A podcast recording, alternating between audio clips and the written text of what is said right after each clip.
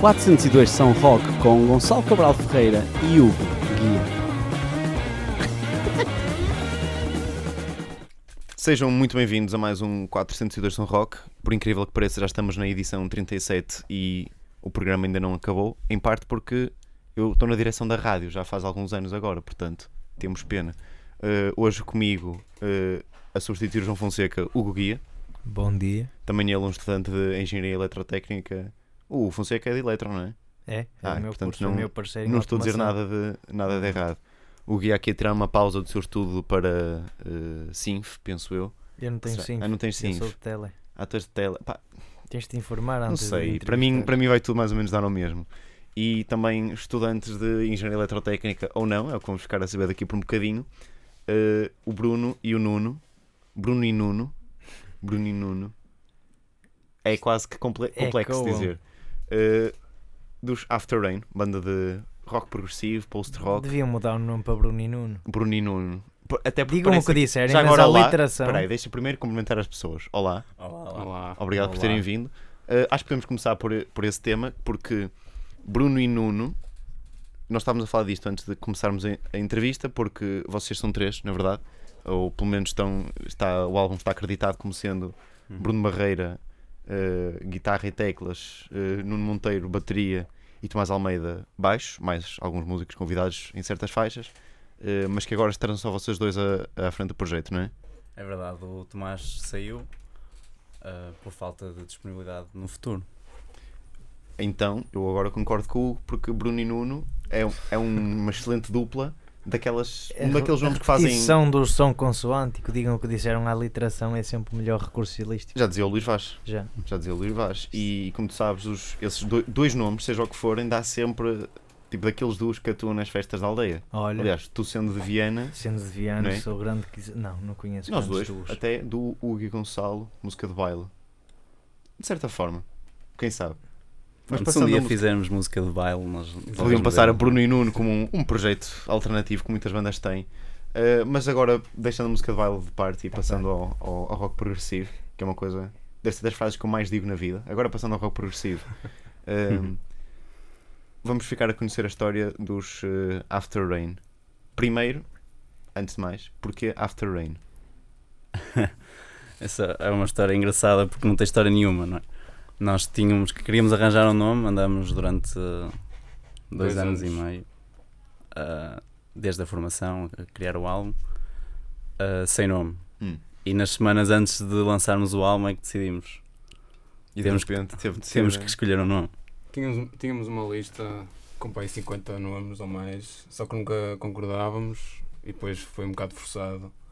Foi o Bruno que sugeriu After Rain e como ninguém nos gostou, acabou por ficar. Porque estávamos mesmo no limite, o íamos lançar o álbum pouco tempo depois, então Então não teve nenhuma influência dos After Eights, banda fictícia do do sketch do pasteleiro. Não, não. José Severino.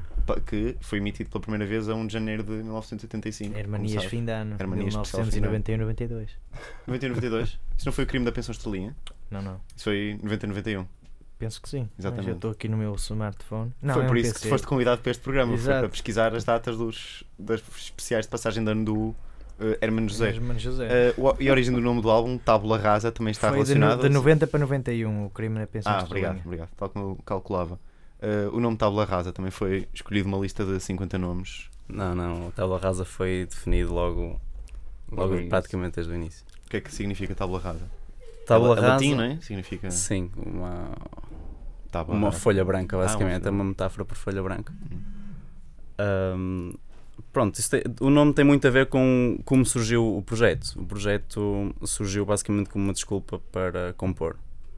Nós já tínhamos tido assim alguns projetos, eu e o Nuno, e fazíamos um- uma música ou duas e nunca estávamos muito contentes ah, e nunca andávamos para a frente com, com as músicas. E, e então chegou uma altura em que pensamos, opá, que se lixe isto, vamos fazer, mas é a música, fico bem ou fico mal. E decidimos começar este projeto em rock progressivo, desculpa de rock progressivo para podermos fazer o que nos apetecesse. É uma boa desculpa. Podia ter sido a desculpa do Math Rock também. Sim, sim. Isso também. não. é Isso era mais a desculpa para o baterista poder fazer o que, o que apetecia particularmente. Ahm, pronto, então o objetivo era mesmo nós do, do nada, sem sermos músicos profissionais, sem, sem vi- virmos desse meio, fazermos só o que nos apetece e saísse o que sair. E foi mais ou menos nesse conceito. Nós depois formamos um, um quarteto, na altura, com o objetivo: pá, vamos fazer uma música. E mesmo que fique mal. E fizemos uma música que são agora os, os dois primeiros, do, os primeiros 12 minutos do álbum. Ahm, pronto, e foi basicamente isso. A partir daí decidimos fazer um álbum a sério. E também soa bem. Nós até consideramos ser o nome da álbum, de banda, só que como já existia, acabou por ficar de álbum. Já existe uma banda chamada Já, acho que sim. Tabula Já, duas, pelo menos. Ah, duas, ainda por cima. né? Sim, Não sim. não presta para nada, com- por comparação. Eh, o- e como é, que, como é que surgiu o vosso projeto? Como é que, de onde é que vocês se conheceram? Conhecemos- Houve aqui agora uma troca de olhares que Não, pode, apenas- pode indicar uma história que não, é, não, Não é seja assim- muito pública. Não, não é assim tão interessante. Éramos da mesma turma no secundário, simplesmente. Pronto, uma história como, como tantas outras. É verdade. Eh, queria também agora saber um bocado sobre o vosso ehm, sobre o processo de gravação deste álbum. Como é que, como é que vocês foram gravando, como é que eh, e também como é que foram compondo as músicas. Quem é que compõe? Quem é o, o gênio criativo aqui? São tipo um duo, vocês, um Lennon McCartney e eu.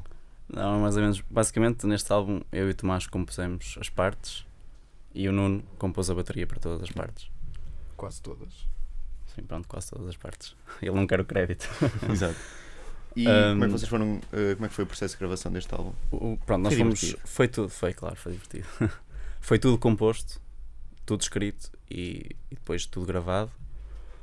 Ah, se bem que houve algumas fases de voltar a compor, voltar a, a gravar.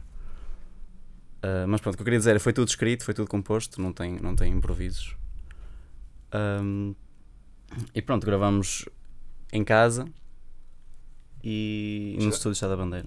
Gravamos a bateria. Bandeira. A bateria tinha que ser porque não conseguimos gravar em casa. Tínhamos que ir aos estúdios. Também chegamos a gravar uma parte na Católica. Uhum. Temos lá uma pessoa conhecida que nos disponibilizou o estúdio. Gravamos a bateria. O Estúdio Sá da Bandeira que tem bastante história, né? significa muito aqui, Sim, na, sim. aqui É na, verdade. cidade, na cidade do Porto. Eh, vocês também tocam com. tiveram alguns músicos convidados, Uhum. nomeadamente aqui um André Silvestre, um Duarte Ferreira. Hum, como é que surgiu? Vocês já os conheciam? Foram convidando para, para dar aqui outra, um outro cheirinho ao álbum?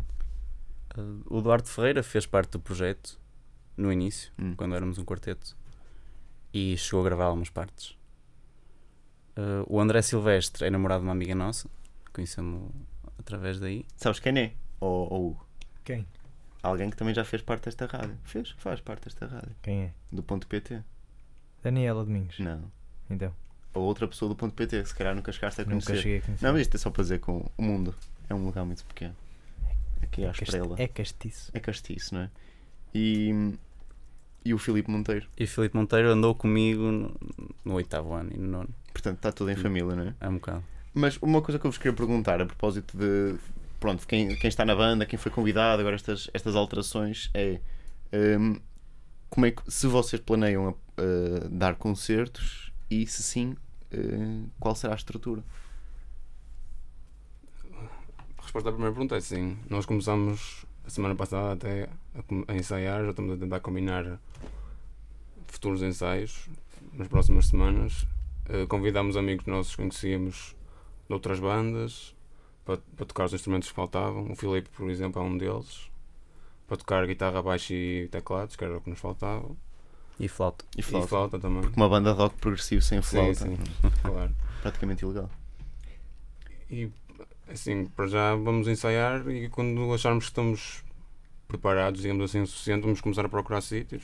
Também estamos um bocado limitados porque em princípio vamos os dois de Erasmus para o ano, no primeiro semestre. Portanto, esse período vai ser um bocado um, limitado. um o hiato mesmo sítio, criativo. Não, não, mas Não, vai ser não, um hiato Senão criativo. dava, dava boa desculpa para. Onde vocês vai para a Itália, por acaso? Eu vou, em princípio Então? vou. Vais, vais para o país capital do rock progressivo. Não sei se por acaso vocês são fãs de rock progressivo italiano, Sim, sim. mas para mim é. Sim, Já estava a sim. faltar. Já estava a faltar, não é? Há quant- Há quantas horas é que eu não dizia rock progressivo italiano? Eh, duas e um quarto. Duas horas e um quarto. Uh, e por falar em rock progressivo italiano, vamos falar das vossas influências. Tonisha. Eu vou apostar que uma das vossas influências é uma banda que se chama The Amazing Blondel. Estou errado. Completamente. É, não, porque hoje, até se calhar podemos passar uma música deles no final do programa, porque o Caio está a ouvir uh, aqui algumas músicas do vosso álbum e, e lembrei-me dessa mítica banda de folk progressivo inglês. Uh, mas então, quais são verdadeiramente as vossas influências? Nós temos um- uma raiz muito comum do- de nós os três que fizemos o álbum, que é o, o metal progressivo. Sim. o Path, Meshuga. Ahm, depois também um, um senhor e uma banda que teve muito impacto em mim e, e no Nuno também. Foi o Steven Wilson Steven e os? Porcupine Tree. Alguém- Quem estiver aqui ao meu lado pode ser, pode ser testemunha de que eu estou neste momento a procurar Steven Wilson no Google. Não, já ia mesmo dizer isso antes. Portanto, eh, ia apostar que sim. Portanto, vocês vão mais ver ao, ao metal progressivo do que propriamente ao rock progressivo mítico dos anos 70. Ah, não só, não só, não, não só ao metal, mas acho que temos uma raiz comum.